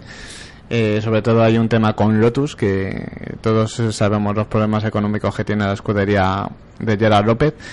Y, otro tema es que, claro, mm, de repente eh, Renault se interesó por llevar el tema de los V6 a la Fórmula 1, por vender en sus coches que su motor era el mejor y además un V6 era como muy trasladable de la calle en concepto y al final eh, todo el mundo está poniendo a parir a, a los motores Renault que era justamente el efecto ¿Dó- contrario. ¿Dónde, ¿Dónde acabó el mo- mejor motor Renault? ¿En Austria? ¿En el circuito de motor por excelencia? Bueno, yo creo que... Dilo, dilo. que- la gente igual no, se, no lo sabe o no se ha dado cuenta. No, un noveno eh, creo recordar de Eh, Ricardo. No, octavo en la última vuelta. Ay, en el último pues, momento. El octavo, O octavo. sea, el mejor motor de Renault Eh, de en el- no, Austria- pero- en el también- último momento adelantó a un coche con motor Mercedes. Buah. O sea, empieza, empieza a verse la No, pero de hay, la hay que ser justos porque, eh, vamos a ver, eh, han tenido un, tuvieron un comienzo muy difícil en pretemporada donde no aguantaban nada y de repente pues han conseguido más podios de los que llevan a algunos otros con el coche. Eh, en fin, Sí, no otro vamos motor, a, sí, no vamos a andar en la herida. A mí lo que... Bueno, yo quería decir Bueno, una cosa. termi- termino y me dices. No, no, a ver, es una pregunta... Eh, un tema es que eh, una de las cosas que se había barajado en ese intento de venta por parte de Renault de, de sus facilidades en Viry Chatillon es eh, el tema de eh, que lo comprara Red Bull, hiciera su propio motor. Eh, Masterchef ha salido a desmentir un poco el tema diciendo que no están interesados en construir eh, todo íntegramente ellos, pero cree que era una escudería que ha ganado cuatro campeonatos, pues realmente como escudería poco más porque cuatro la verdad ya están bastante bien. El siguiente reto podría ser construir tu propio motor y ser una escudería a nivel de lo que es Mercedes o Ferrari y que íntegramente lo produce y fabrica. Motores. Red Bull. Motores Red Bull. Quédate con el detalle. Bueno. Me parece un poco arriesgado, pero este hombre tiene tanto dinero y... Pero no quedaría raro sin ser una marca de coches en sí. Quiero decir, no es un fabricante de coches. Entonces, ya sé que sería sería exclusivamente para Fórmula 1, digo sí, yo. vete. Por eso un poco marketingianamente tampoco cuadra mucho la historia, ¿no? Que hace una marca de refrescos produciendo motores, ¿no? Pero- Pues igual que cuando entró en la Fórmula 1 dijimos Eh, claro, que hace una está- marca de están haciendo? refresco. Pero al final es como todo. Yo creo que si las cuentas le cuadran a él y considera que es mejor para el equipo, lo hará porque dinero le sobra. Otra cosa es No, a que... ver, si lo hacen, eh, si lo hacen es porque lo habrán momento, Ambas partes han negado Claro, categóricamente que... hay que tener en cuenta esto- también ese detalle, que ha sido un rumor que ha surgido ahí y que después Eh, Master Chief lo ha negado. Pero bueno, esto es como todo. Lo puedes negar y después que sucede, lo puedes negar y que sea cierto. eh, es habitual en, en Renault este tipo de jugadas, ¿no? No creo que... la- yo creo que se negarían a hacerlo ahora. Es que eres- de- es muy después- práctico, ¿eh? El presidente de Renault. de- bueno, pero... Es muy, después de toda la muy poco inversión... apasionado. eh, después de toda la inversión que han tenido que realizar en este V6, teniendo la oportunidad de descongelar el motor al final de la temporada y volver Claro. a empezar con una base, con todo lo aprendido, con más recorrido por delante para demostrar lo que va de un motor Renault Turbo gracias a la Fórmula 1, De momento- no es el momento De de, de abandonar, de tirar la toalla. Sí es verdad que Renault ha ha encontrado soluciones de este tipo muchas veces cuando no ha querido estar en Fórmula 1. Recordemos Yo- los yo- Mecachrome y... Yo creo que también es una, una manera de presionar, eh, como hacen siempre Red Bull y Renault, para, para que se les tenga en cuenta de cada año que viene y faciliten de alguna manera la posibilidad de, de que ese motor eh, pues tenga a lo mejor no sé algunas facilidades que, que en el pasado tuvo Mm, no sé por dónde irán el tema pero lo que sí es cierto es que cuando Red Bull o Renault van regular eh, siempre ponen en, ja- en jaque su, su futuro. Ya pasó con la escudería, al final la vendieron a Gerard López y yo no sé si esto es un- una especie de jaque a Eccleston y la FIA para que eh, les ayuden de cara al año que viene, sabiendo que, que tienen por detrás varios equipos que dependen de ellos, o realmente es, hay yo creo que si nosotros nos lo creemos a medias, Eccleston y la FIA no, no van a estar muy impresionados. Hay, hay otra cosa, hablando de ventas, eh, que esto ya parece más factible, que es el tema de la escudería Caterham, o Caterham, como, como la queráis llamar. Eh, Tony Fernández dijo antes de empezar el año que si no puntuaban, se pensaría muy mucho vender el equipo porque él no estaba aquí para dar vueltas a los circuitos, sino para ver un cierto progreso y que en un cuarto año era exigible eh, el hecho de poder mezclar, mezclarse más habitualmente con, con los equipos de en medio, ¿no?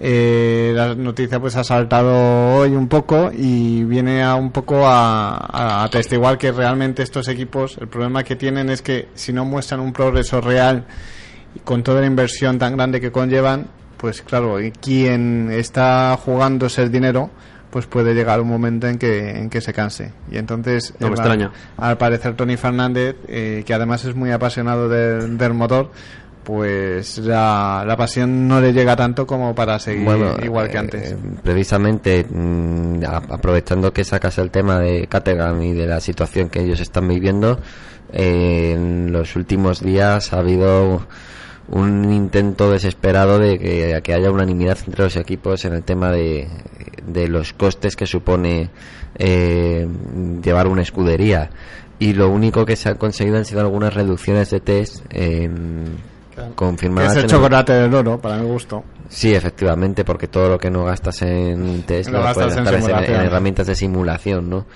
Y, es lo único que, que se ha conseguido hasta el momento y que haya sido aprobado por, Yo creo, por la propia FIA. yo creo además que Bernie, eh, digamos que lo ha propiciado un poco porque tuvo unas declaraciones recientemente en que decía que algo parecido a que estaría, que no le preocupaba que desaparecieran equipos. Eh, él siempre ha sido muy de la idea de tener tres coches por escudería porque cree que da más valor tener tres Ferraris en Como, pista. eso es como en Le Mans. Sí, no, él, piensa, él piensa eh, equivocadamente o no.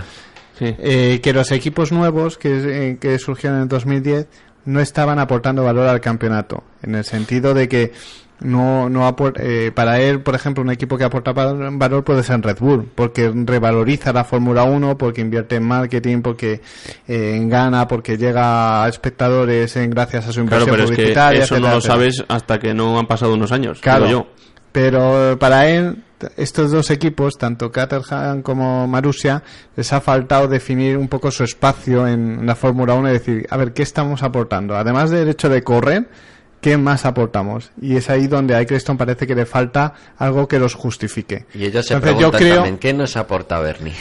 claro, eh, si a eso le añades lo que cuesta la aventura, que cuesta muchísimo dinero, normalmente siempre da pérdidas, en el caso de Marussia, pues eh, eh, bueno, el equipo, el banco inglés que lo soportaba vendió su parte, el padre de Chilton compró otra y demás, pero aún así la deuda no, no baja de 90 millones o 100 millones que estarán ya por ahí. y Caterham igual. Entonces yo creo que, que Tony Fernández se ha cansado y ha dicho, bueno, pues directamente, ¿para qué continuar perdiendo dinero cuando a lo mejor lo puedo vender por un importe suficientemente amplio como para que me valga la pena el haber hecho la aventura, o sea, para sufragar los gastos? Y, y ya está. Y en, el- en este deporte entran y salen equipos. o sea, Bueno, y luego no sé qué te parecerán a ti el resto de decisiones del, del Consejo Mundial de la FIA. Por ejemplo, el tema de, de las salidas eh, antes de parado después de los safety cars. Ah, sí, sí, eso que, eso qué. O sea, es que. A mí me lo- parece que con los de cuando lo he leído, ¿no? serían siempre. Eso ya de... Desde parado. O sea, como cuando se suspende la carrera y luego se vuelve a reanudar, ¿no? Que No, ni, de- ni siquiera eso, porque cuando Pero yo me acuerdo hace unos años que se hizo, ¿no? Volvieron a salir desde. No. desde... Cuando se suspende la carrera, los coches se quedan en la parrilla, pero no se quedan en sus. Eh, o sea, no, no salen O sea, tampoco. sería volver. No salen tampoco de separado porque esa salida se da con, con safety car también. Ah, es verdad. Como mucho dura esa vuelta. Es verdad, y verdad. luego O sea, sería volver a salir de las mismas posiciones que están desde la parrilla. Eso sería. Pero entonces eso es. Yo, yo, sinceramente, a mí me No parece que, que se pierde a veces la perspectiva de lo que es. Esto es un deporte que lo que se va, eh, en principio lo que debería primar sería la velocidad, el riesgo, la emoción, la lucha cuerpo a cuerpo entre dos coches en el que que va más rápido debe ganar. O el que, o, por lo menos esa debería ser la filosofía. Actualmente dan con eso de intentar que vinieran más fabricantes porque los equipos pequeños eh, les cuesta mucho mantenerse en la aventura. mm, le han pervertido un poco, ¿no? El concepto, eso de ahorrar, eh, estirar las paradas al máximo, cuidar de los neumáticos. Al final llega un momento en que la emoción en pista eh, se traslada todo todo ese nuevo concepto. Mm, yo no lo sé, yo, Yo directamente creo que yo el- creo que el tienen pro- que cambiar El un problema poco que la ha tenido visión, ¿eh? siempre la Fórmula 1 es que. La FIA. es- Eso primero, después ya todo lo demás. Bueno, pues todos los demás también, ¿no? Porque luego los aficionados también hablamos mucho, ¿no? Del problema del espectáculo y tal. Yo creo que básicamente es que somos un deporte acomplejado. El que no se mira al espejo y dice, somos así. Y esto nos atrajo. O, es que o es que quien decide es el que da con el mazo y al final el que da con el mazo dice tengo estas ideas y de aquí no, no me bajo, ¿no? Eh, yo esperaba más de Jean Todt, por ejemplo, al frente de la FIA. Yo creía que iba a ser más valiente y iba a tener más mando. A mí me decepcionó mucho cuando en la temporada 2011, si no me equivoco, tras el Gran Premio de Inglaterra, eh, dijo, pues que decidan los equipos. Yo paso ya de, de liarme con el tema de los difusores soplados y todo esto. Y digo, bueno, es el presidente de la FIA y era el que debería dar el golpe en el mazo y decir, pues todo esto fuera. Y no lo hizo. Entonces, muchas veces parece que pasa el marrón a otros. Como diciendo, se lo va a decidir la FIA, pero lo van a decidir siempre otros porque yo no voy a, voy a ser el, malo de la peli, ¿no? Y a veces eh, hace falta alguien así, que, que- con ese mando que diga, bueno, pues yo creo esto y esto y esto, y no dictatorialmente, pero sí que, que haya una cierta continuidad, una cierta regularidad en las decisiones y que no estén cambiando continuamente, porque ahora me dicen esto y, uy, me he dado cuenta, voy a cambiarlo todo. Y cada año cambiando continuamente las reglas y pervirtiendo un poco el deporte. Yo creo que al final esto tiene que ser, como decías tú, quien, quien más apriete el pedal, coche contra coche. Sí. Y, de todas y eso formas, es como debería son, son eh, decisiones irreflexivas. Es decir, a alguien se le ocurre en una reunión previa al Consejo Mundial, si a todo el mundo de repente le parece bien y en una semana esto está aprobado y en marcha y no es- nadie se para a pensar Eso es primero lo, lo triste del caso es que parece que son ideas así que saltan y de repente, venga, vamos Sí, pero a si lo han hacerlo". dicho es por algo, ¿no? Pero pri- primero, si haces este tipo de salidas, eh, los pilotos ya están preocupándose eh, porque ya están preocupados porque eh, lo que puede suceder es que se vean obligados a realizar salidas mm, con el neumático frío, Sí. sin haber podido preparar adecuadamente esa salida como si lo haces al principio de la carrera, ¿no? O no solo eso, sino que eh, tenían pendiente una parada en la siguiente vuelta o dos vueltas después ya están los neumáticos mal, digamos, y tenían una cierta ventaja con respecto al coche Claro. de atrás. Todo eso y es que son cosas que Es lo que suma para pensar que eh, se va a convertir en una lotería, una carrera con, con safety car. Pero luego tampoco, o sea, alguien se ha parado a pensar la- el cachondeo que puede, que puede resultar que en un momento dado se produzca una situación de safety car, se pare la carrera, vuelvan a salir, haya otro accidente porque hay un, porque hay 22 coches ahí. Claro, vuelven a la salida, claro. Y, otra vez y continuamente. ¿Cómo se puede romper esa narrativa? Sí, no, pero además, ¿cuál es la razón por la que deberían salir desde parado? O sea, ¿qué, qué ventaja Pues o qué va- la razón que básica no- es que las salidas desde parado molan. Molan, pero se hacen una vez? O sea, es que yo A creo ver, que es suficiente. que no, hay, hay un concepto que por, por donde sale Sergio puede Sí, estar justificado. a ver, sí, es decir, pero- el, el sete- el 50% de la emoción de una carrera es la salida, la primera vuelta. Entonces, eso solo lo tienes en un momento de la carrera. Bueno, pues en un momento es, del fin de está. semana. ¿Qué sucede? Si tú ese momento lo puedes multiplicar por dos o por tres, tienes una carrera en principio más emocionante porque tienes tres veces repetido ese momento. Pues que hagan eso en los entrenamientos y en clasificación. Claro, pero eso es lo que te digo Que no de, de que eh, por intentar hacer la Fórmula 1 más emocionante, Pero al final la pervierten con ideas Sí, esa no que- es la manera, yo creo. que no, que no es la manera natural, que hay otras maneras mucho más racionales para hacerlo. ¿Cómo hacer una segunda carrera? O sea, hacer la primera más corta y una segunda carrera como hacen en WTCC, en el Campeonato Mundial de Turismo. Yo cambiando las ocho no iría, primeras posiciones o las es- diez primeras. Claro, eso es como el, concepto GP2. Y la disciplina reina. Yo casi que me creo- quedo con la salida. Claro. Pues a mí me gustaría ver dos carreras. No, pero la disciplina reina no debería tener dos carreras. Porque lo digas tú, No, a ver. O sea, sé también. que suena muy mal, No, pero- por- porque lo digo yo también. pues no me vale, lo No, siento mucho. Pero me, me refiero. Pero seguro que, tiene- lo dice Eccleston te vale. Tampoco. Yo lo propondría. Oye, que se haga A ver, como en mira, el Campeonato Mundial de Turismo. Al, fin- al final, eh, la, eh, la referencia eh, de un deporte debe ser eh, aquella que represente lo max, ¿no? Lo máximo. Entonces, el que tengas el mismo concepto de deporte que la categoría inmediatamente inferior como la GP2 o categorías eh, que no son eh, la disciplina reina, por así decirlo, con todo el respeto, como pueden ser el Mundial de Turismos u otras, u otras especialidades, le quita un poco de ese glamour que, que tiene la Fórmula 1. No, hombre, no. Yo creo que es al revés. En la GP2 dirían, mira, hacemos como los de la Fórmula 1 ahora. El problema es que yo ya me espero cualquier cosa y al final el- lo que propone Alejandro mm, va un poco en la línea de lo que hemos estado viviendo en los últimos años. Es decir, eh, el deporte se va desenfadando y empiezan a salir inventos como el DRS y ahora este tipo de Pero salidas el DRS luego- todavía es medio serio, porque ha habido otras ideas todavía más, más, Pero yo de lo, lo que digo de hacer dos carreras tendrías dos salidas. Pero, eh, Una buena lucha porque los que hayan quedado primeros en la primera carrera salen, eh, bueno, digamos, el podio de la primera carrera salen los tres últimos, o sea, los tres últimos de la primera decena de los pero coches. ese es pervertido el deporte, porque dices, bueno, ¿y yo por qué tengo que ser castigado? Por haber quedado ¿no? primero. Castigado, Sí, ¿no? al final sí, porque No, si tú porque- quedas primero, lo normal es que salgas Si- primero. Si tú has quedado primero en la primera carrera, dices, pues en la siguiente carrera salgo décimo, Pero y ¿por qué tengo te- que ser esa- capaz de demostrar que soy capaz Pero- de quedar primero pero, otra vez. Pero ya lo has demostrado en la primera carrera. Pues, Entonces, pero- ¿por qué tienes que volver a demostrar algo saliendo Yo, si fuese piloto, Pues a mí sí me dicen que voy a hacer dos carreras el domingo, yo soy el, el tío más feliz del Bueno, mundo. eh, que sí, que te compro esa parte, pero Juan, lo que Juan no te y compro Alejandro parecen dos jefes de equipo en la reunión de la semana pasada. Somos de la FIA ya. No, pero las primeras me cosas refiero, que se no- nos ocurren por la cabeza. Yo, no, no, que como yo, desde yo el no- punto de yo vista lo he estado pensando y a mí me parece buena idea. como desde el punto de vista de espectador puedo, puedo, mm, comprarte la idea de que resulta atractivo ver a coches más potentes con mejores pilotos repasando a los primeros. Pero también hemos visto en el pasado dos cosas.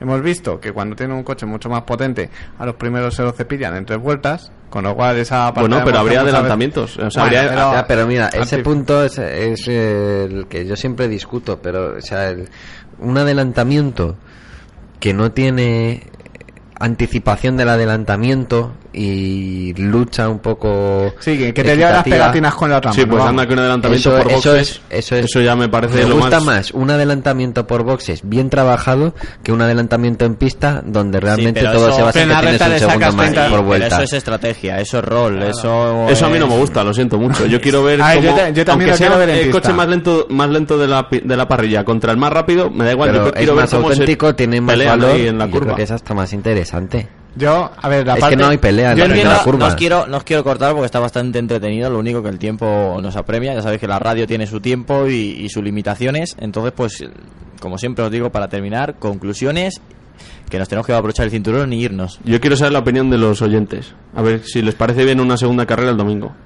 Pues oye, no es por nada, tenemos redes sociales. Hacemos un debate. eh, que, que nos eh, digan bien por De hecho, Twitter lo o voy a bien por ahora Facebook. mismo. Venga, escríbelo Alejandro, a ver, qué- a ver, a ver qué se sondea por ahí. A ver, a ver, ya ¿qué vais, a, vais a ver que a la gente... No, Voten no. A ver, vo- voten sí a dos carreras de Fórmula 1 a favor de Alejandro. Pues lo comentamos en la próxima semana. Voten no a las dos carreras a favor de Sergio y del Menda de A ver, pues. a ver, a ver qué sondeo tenemos por ahí. Pues Y- Claro, escribe bien la como- pregunta, como ¿eh? No Alejandro- Sí, sí. Como cuando los pilotos hacen varias carreras eh, se le da muy bien, pues...